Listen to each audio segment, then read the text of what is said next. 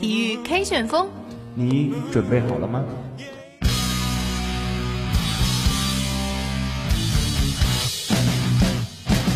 刘翔处于领先的位置，刘翔，刘翔赢了，刘翔赢了，刘翔创造了历史。Jordan open Chicago with the lead。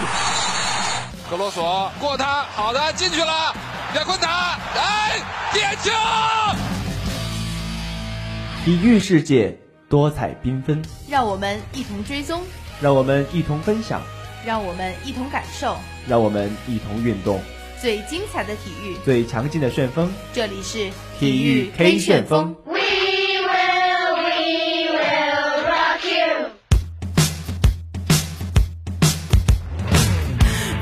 Hello，大家好，每周二的体育 K 旋风又和大家见面了，我是张恒瑞，我是朱子嫣。那么在上周呢，中超也是踢完了这个赛季的比赛，广州恒大则是有惊无险的摘得了中超联赛的冠军，而上海上港和山东鲁能队则是分获了二三名。而 NBA 方面呢，这个赛季 NBA 常规赛也是在上个礼拜如期的打响，而这个新赛季到底有哪些让我们期待的看点呢？我们今天的第二板块将会带大家一起去到 NBA 赛场。好了，话不多说，一起进入今天的第一板块——一周赛事回顾。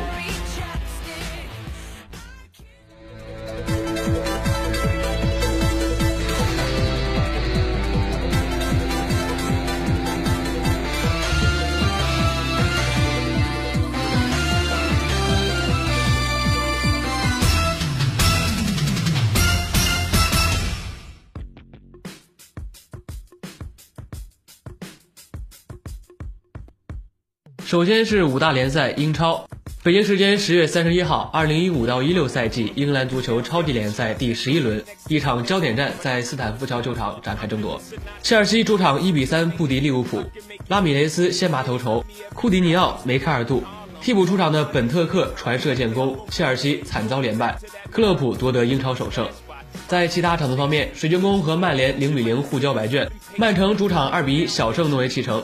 斯托克城客场零比零逼平纽卡斯尔联，阿森纳客场三比零大胜斯旺西城，沃特福德主场二比零完胜西汉姆联，莱切斯特城客场三比二险胜西布朗维奇，埃弗顿主场二比一小胜桑德兰，南普顿主场二比零完胜布伦茅斯。在最新的球队积分榜上，曼城和阿森纳同样以二十五分领跑第一，莱切斯特城以二十二分位列第二，曼联以二十一分排在第三。在最新的球员射手榜上。来自莱切斯特城的瓦尔迪以十一粒进球领跑第一，来自沃特福德的伊格哈洛和来自莱切斯特城的马克雷斯同样以七粒进球位列第二。再来关注西甲，北京时间十月三十一号，西甲第十轮开始一场较量，皇马主场三比一轻取拉斯帕尔马斯，伊斯科打进本赛季正式比赛首球，C 罗扩大比分，以八球追平射手榜首位的内马尔，埃尔南成为本赛季在伯纳乌进球第一人。克罗斯助攻赫塞得分，马约拉尔上演一队首秀。在其他场次方面，拉科鲁尼亚与马竞一比一握手言和，比利亚雷亚尔主场二比一小胜塞维利亚，巴伦西亚主场三比零大胜莱万特，巴萨客场二比零完胜赫塔菲，皇家社会主场二比三不敌维格塞尔塔，埃瓦尔主场一比零小胜巴雷卡诺。在最新的球队积分榜上，皇马与巴萨同样以二十四分领跑第一，维格塞尔塔以二十一分排在第二。马竞与比利亚雷亚尔同样以二十分排在第三。在最新的球员射手榜上，来自巴萨的内马尔以九粒进球领跑第一，来自巴萨的苏亚雷斯和来自皇家社会的阿西雷切，还有来自皇马的 C 罗，同样以八粒进球排在第二。再来关注意甲，北京时间十月一号，意甲第十一轮上演都灵德比，尤文图斯主场二比一险胜都灵，赫蒂拉因伤退场，第一百次出战意甲的博格巴打进世界波。博沃扳平比分。补时阶段，博努奇头球中梅，替补出场的桑德罗助攻夸德拉多压哨绝杀。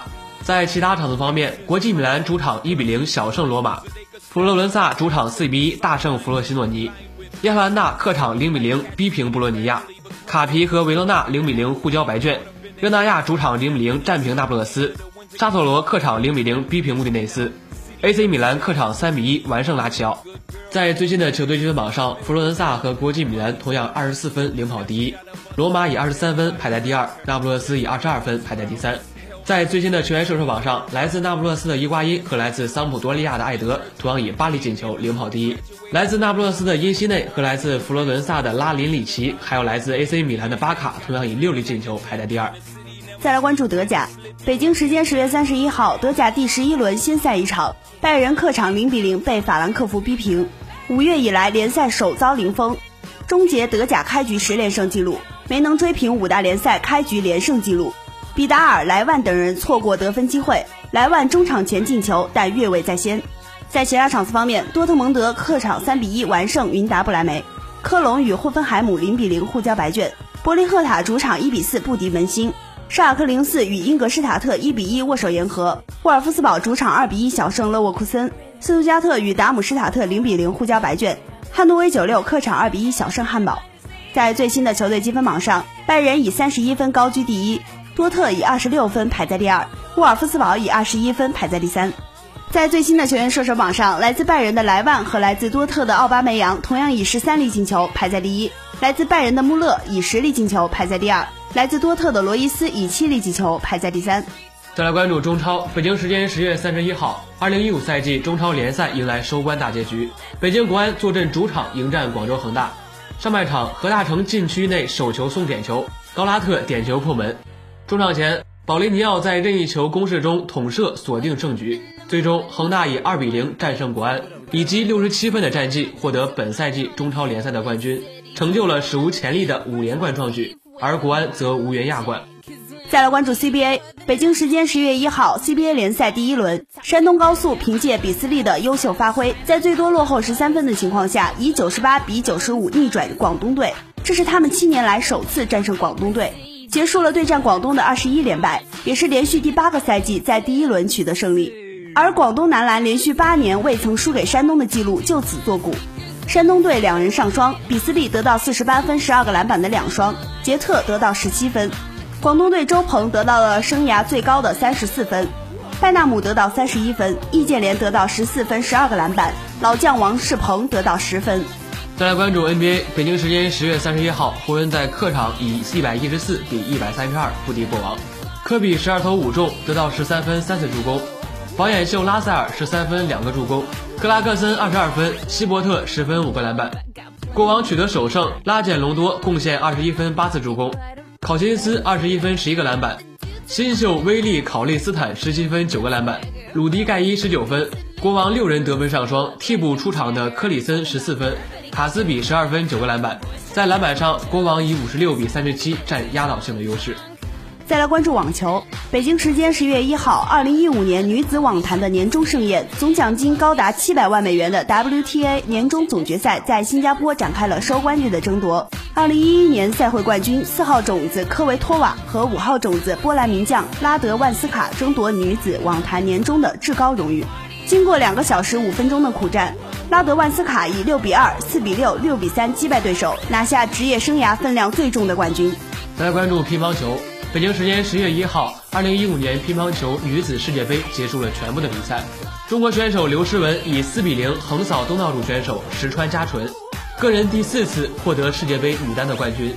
本届女乒世界杯，刘诗雯在八分之一决赛中以四比一战胜了中华台北选手郑怡静，四分之一决赛中以四比一战胜土耳其选手侯美玲，半决赛横扫德国新贵索尔加，决赛再次以四比零横扫东道主选手石川佳纯。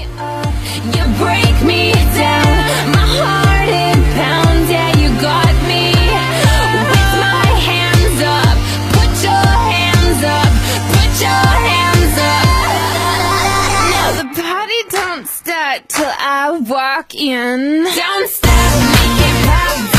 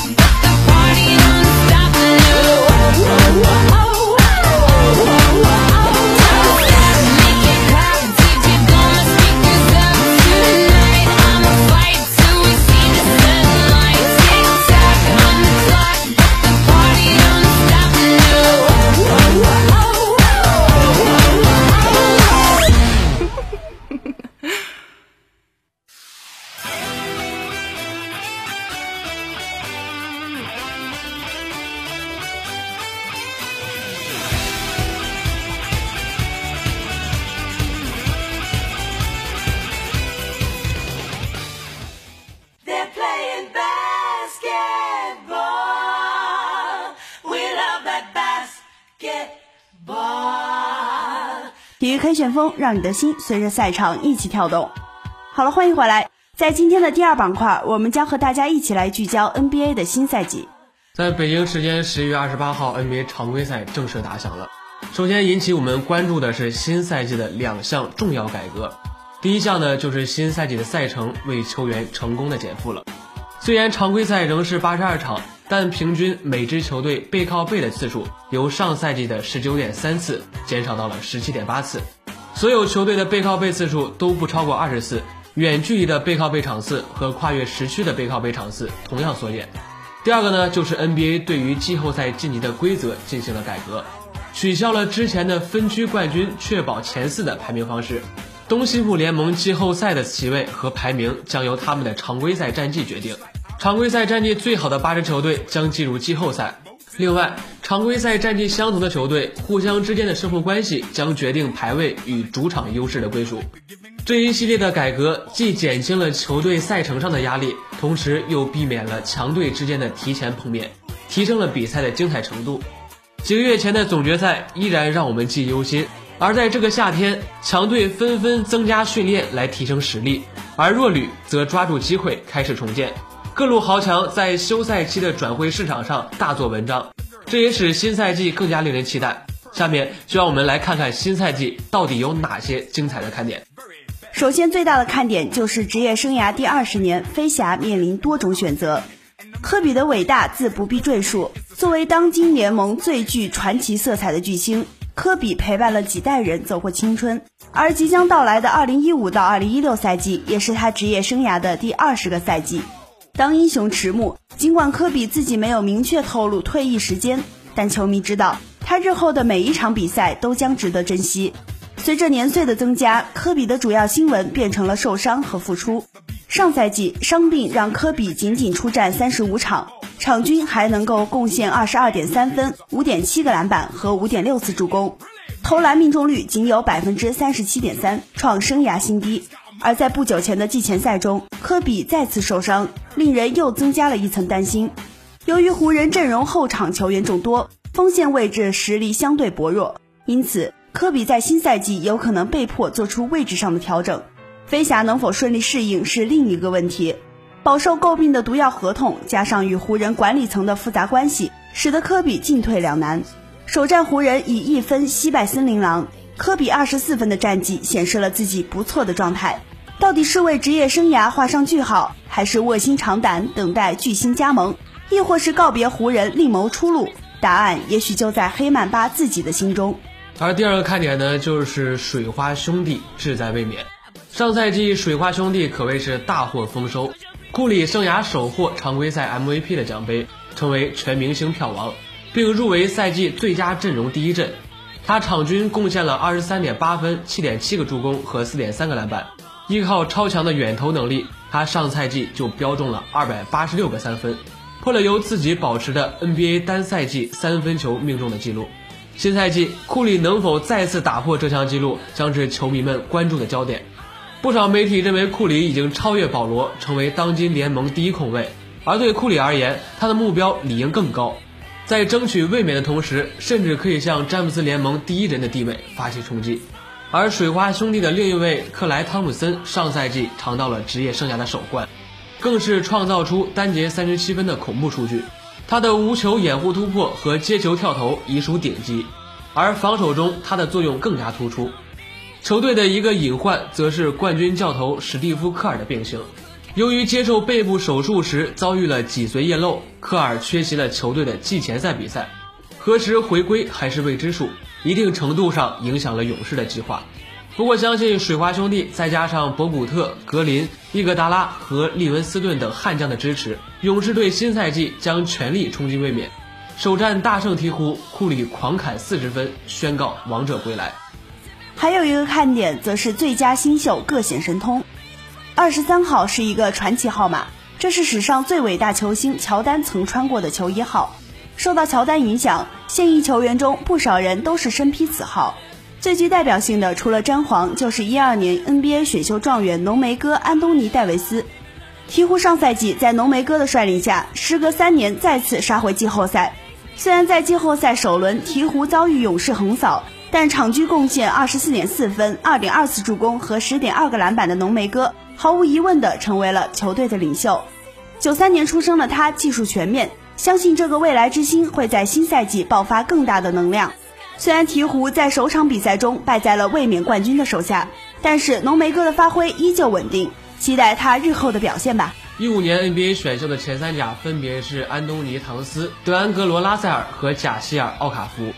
作为今年的状元，唐斯被一致看好。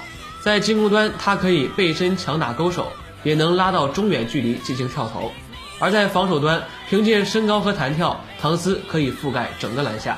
他的加盟使得本已拥有一四年状元维金斯的森林狼更加值得期待。榜眼拉塞尔具有出色的运球技巧、得分能力和良好的视野，他的加盟增强了湖人的后卫能力。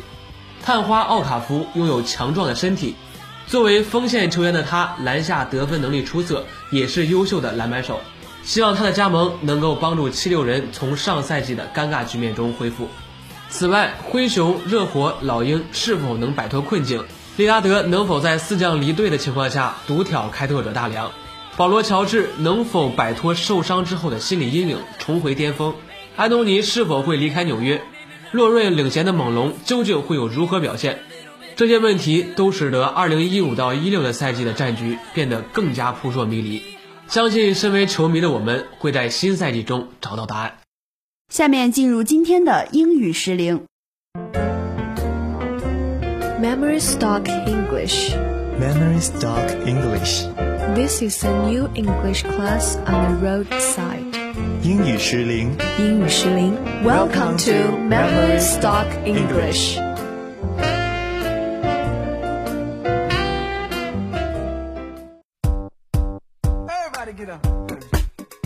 Dear audience, welcome to today's Memory Stock English on 五体之声 Broadcasting Station. I'm Wang Juan. I'm 沈书萌。上周二我们聊到了足球的话题，那么这一期节目呢，我们就接着上周继续来聊一聊足球中的英语。首先介绍的当然就是德比大战，Derby。在很多国家中，本地德比 （local derby） 或者是德比 （derby） 都只是来自同一个小镇、城市或者地区的两支队伍之间的体育比赛，尤其多见于足球联赛 （Association of Football）。两支相互竞争的球队 （two rival teams） 之间的足球比赛，有时也叫做德比。足球比赛中的德比，相当于北美体育比赛中的同城竞技 （cross-town rivalry）。德比这个说法呢，很可能来源于1780年第十二世德比伯爵 Earl of Derby 在英格兰开创的赛马活动 The Derby。早在1840年时，德比一词就出现在英语中，用名词来代指任何一个体育比赛。Next, we're gonna introduce some English terms of foul play. 接下来呢，我们就要为大家介绍一些有关犯规行为的英语数词。First of all，假摔 （diving） 指足球比赛进行过程中，一方球员在合理的身体冲撞 （fair charging） 或者是根本没有冲撞的情况下，假装被对方球员犯规并摔倒，以骗取裁判的犯规判罚，得到点球 （penalty kick）、任意球 （free kick），使对方球员受到红、黄牌等有利于己方判罚的行为。此动作近似跳水，故英文称为 diving。判人犯规 （tripping）。如果球员发生判人犯规的行为，那么就会导致犯规队被判罚十码开外的点球。铲球犯规 （fall sliding） or slide tackle。铲球犯规包括 tackle from behind 背后铲球，late tackle 铲球过迟，球已离开对方脚下。铲球犯规或许包含其他不当行为，导致判罚、黄牌警告 （caution） 或者红牌罚下 （send off）。The next one is delay of game，拖延比赛。拖延比赛是指在比赛中，运动员或者球队故意延缓比赛进程，通常是为了确保自己的优势。Then we're gonna introduce offside 越位，在进攻方传球球员起脚的瞬间，接球球员比倒数第二名防守球员距离球门更近，同时比球距离球门更近，并试图借此位置进球或者干扰比赛，就会判罚越位。For example, the goal was called offside by the referee. 那个进球被裁判判为越位。打人犯规 striking。I will give you an example. The player was once sent off because of striking. 这名队员曾因为打人犯规被罚下场。除了打人犯规，还有手球犯规 handball or hands or handling。球员踢球时用肘以上、肩以下的部位触球就是手球犯规。I'll give all of you an illustration. Penalty kick for hands，手球犯规罚点球。介绍了足球犯规中的几种常用英语之后呢，下面呢我们就为大家介绍一下世界杯比赛中的几个阶段。The first is opening game，揭幕战。一般来说，东道国的球队 the host team 会拉开揭幕战 opening game。不过也有例外的时候，比如2002年韩日世界杯的揭幕战就是在法国和塞内加尔之间进行的。世界杯开赛之后呢，首先要进行的就是小组赛 group stage。比赛第一阶段为小组赛 group stage，组内每两支球队之间都要有一场比赛，获胜方积三分，平局双方各得一分，输球一方不得分。组内积分最高的两队将进入淘汰赛阶段 knockout stage。若遇到两队积分相同的情况，则依据每队净胜球数来决定排名。而最后呢，就是 knockout stage，淘汰赛阶段将在小组间进行，一组排名首位的球队将迎战另一组排名第二的球队，排名第二的球队就是 the runner up，获胜一方进入下一轮比赛，输球的一方就得打道回府了。每轮淘汰赛的获胜方将进入下一轮角逐，一路进入四分之一决赛 quarter finals 半决赛。Semi-finals 以及最后的决赛 finals。通过这两期节目，我们对足球术语的介绍，不知道同学们有没有爱上这门充满了青春活力的运动呢？当然啦，你知道吗？很多妹子都是足球的狂热粉。嗯，我觉得你 Johnny 说的很对，但是时间总是有限的。Time's limited. This is all for program today. Thank you for listening. If you want more information, please follow us podcast. 更多好声音尽在喜马拉雅。欢迎大家关注无体之声英语石林的官方频道。See you next week.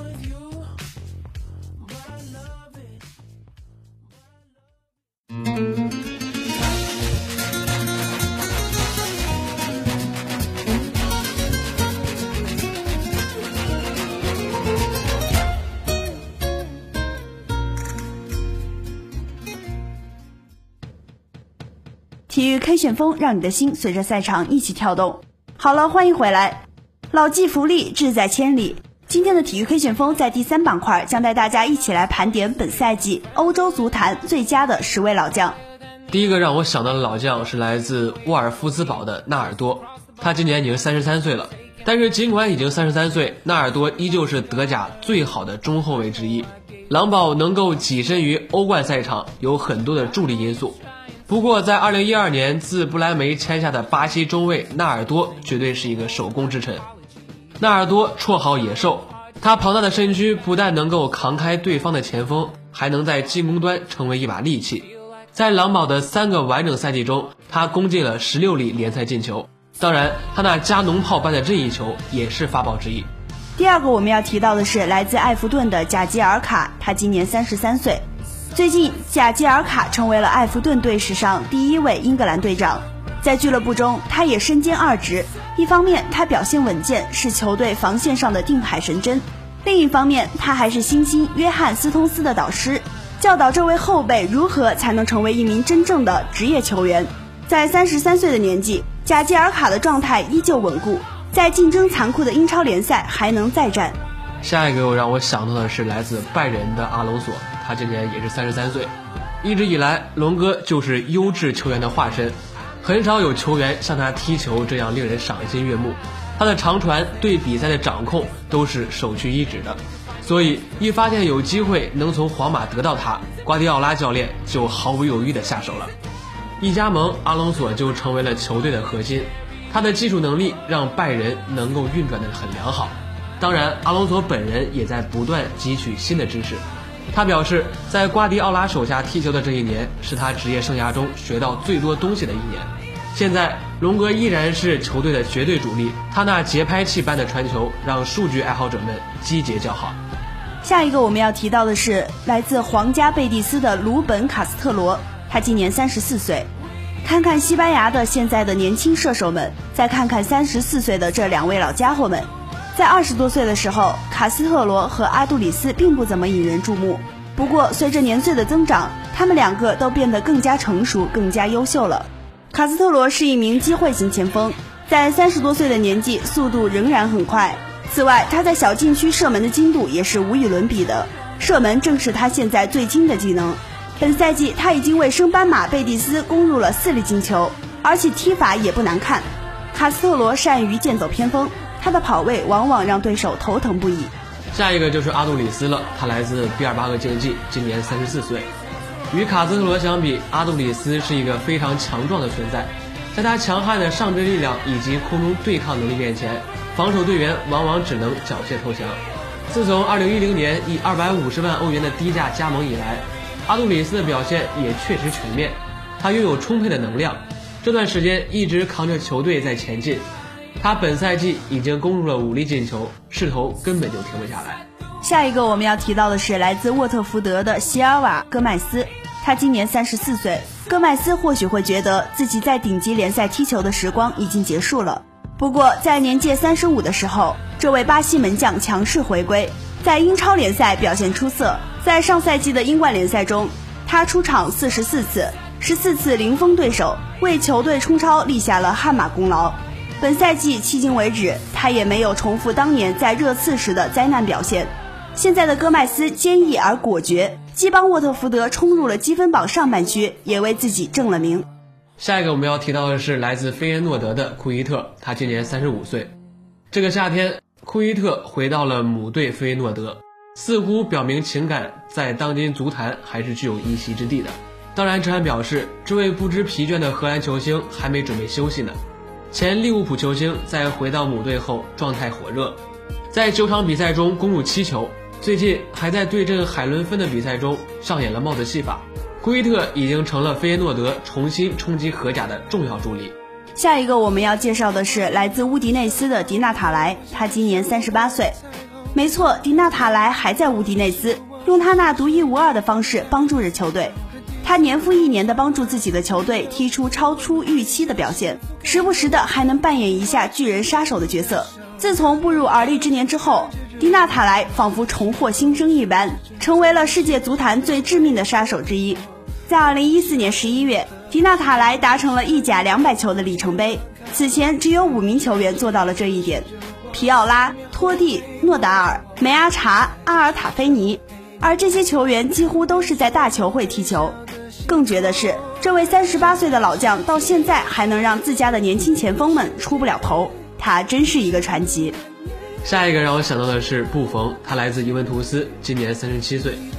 很长时间以来，布冯一直是意大利足坛图腾式的人物，即便在尤文降入意乙时也一样，在自己的巅峰年华对降级的母队不离不弃，并一步一步地伴随球队复兴，这样的球员真的不多。布冯的忠诚终于在上赛季获得了奖赏，尤文打进了欧冠决赛，不过他们还是败给了巴萨手中，屈居亚军。在尤文的晋级道路上，在决赛当中，布冯的发挥都是世界级的。三十七岁的年纪，他依然被人们拿来与诺伊尔相提并论。尤文的替补门将恐怕还得在板凳上多坐一会儿。最后，我们提到的是来自蒙彼利埃的希尔顿，他今年三十八岁。中后卫希尔顿这个男人很伟大，在三十八岁的年纪，他还是蒙彼利埃的队长，身材也保持得很好，踢到四十岁应该是毫无问题的。在顶级联赛中做到这一点真的很难。不过，巴西人希尔顿向人们完美的诠释了什么是真正的职业球员。自从2007年以来，希尔顿四次入选法甲最佳阵容，年岁的增长也提升了他的智慧，使他能够更好的选位，弥补速度的缺失。在2011到2012赛季，希尔顿随蒙彼利埃获得了法甲冠军。他本人出色的发挥，也是球队能够获得这一空前成就的原因之一。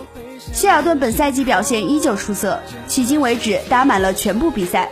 他还在享受着与伊布、拉卡泽特这样的对手较量的乐趣。好了，以上就是本期体育 K 旋风的全部节目内容。播音监理张恒瑞、朱子嫣，写我们的导播张灿，感谢您的收听。下周同一时间，我们不见不散。